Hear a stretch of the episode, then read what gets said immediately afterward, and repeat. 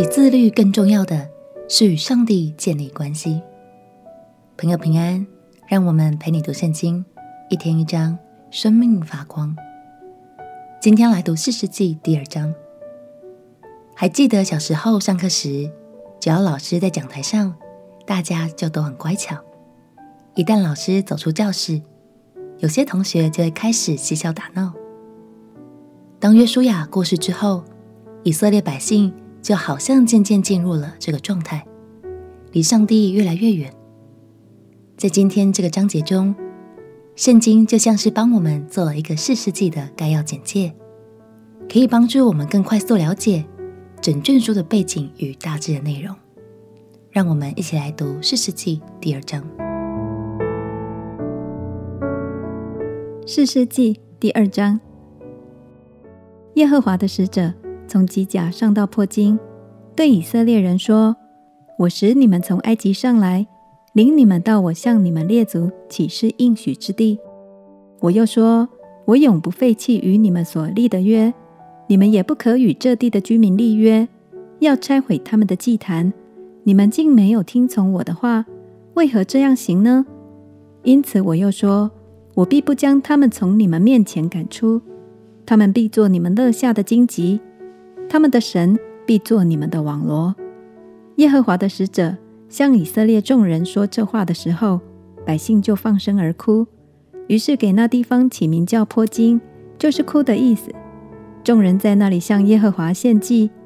从前约书亚打发以色列百姓去的时候，他们各归自己的地业，占据地土。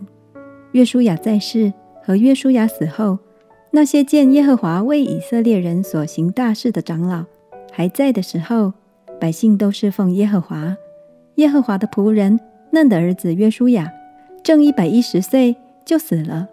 以色列人将他葬在他地业的境内，就是在以法莲山地的亭拿西列，在迦实山的北边。那世代的人也都归了自己的列祖。后来有别的世代兴起，不知道耶和华。也不知道耶和华为以色列人所行的事。以色列人行耶和华眼中看为恶的事，去侍奉诸巴利，离弃了领他们出埃及地的耶和华，他们列祖的神，去叩拜别神，就是四围列国的神，惹耶和华发怒，并离弃耶和华，去侍奉巴力和亚斯他录。耶和华的怒气向以色列人发作，就把他们交在抢夺他们的人手中。又将他们赋予四围仇敌的手中，甚至他们在仇敌面前再不能站立得住。他们无论往何处去，耶和华都以灾祸攻击他们，正如耶和华所说的话，又如耶和华向他们所起的誓，他们便极其困苦。耶和华兴起士师，士师就拯救他们，脱离抢夺他们人的手。他们却不听从士师，竟随从叩拜别神，行了邪淫。速速地偏离他们列祖所行的道，不如他们列祖顺从耶和华的命令。耶和华为他们兴起士师，就与那士师同在。士师在世的一切日子，耶和华拯救他们脱离仇敌的手。他们因受欺压扰害，就唉声叹气，所以耶和华后悔了。及至士师死后，他们就转去行恶，比他们列祖更甚，去侍奉叩拜别神。总不断绝顽梗的恶行，于是耶和华的怒气向以色列人发作。他说：“因这民违背我吩咐他们列祖所守的约，不听从我的话，所以约书亚死的时候，所剩下的各族，我必不再从他们面前赶出，为要借此试验以色列人，看他们肯照他们列祖谨守遵行我的道不肯。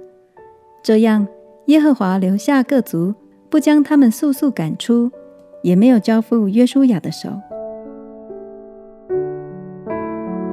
感谢神，尽管以色列人一次又一次的犯罪、跌倒、离弃神，但神仍然在各个世代中持续兴起士师，试图帮助以色列人重新站起来。关于这些历史故事，我们接下来就会慢慢读到。从这一章，我们可以学习到。对人来说，自律的确是件不容易的事，但只要因为爱神的缘故而选择与神建立关系，努力走在神的心意中，相信神必会加添给我们更多力量，使我们能战胜一切诱惑，成为合神心意的孩子。我们一起来祷告。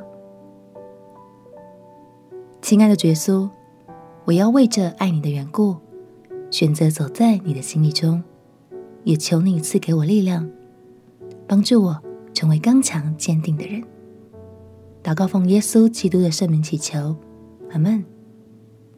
祝福你爱神的心，在每天的话语中越来越坚定。陪你读圣经，我们明天见。耶稣爱你，我也爱你。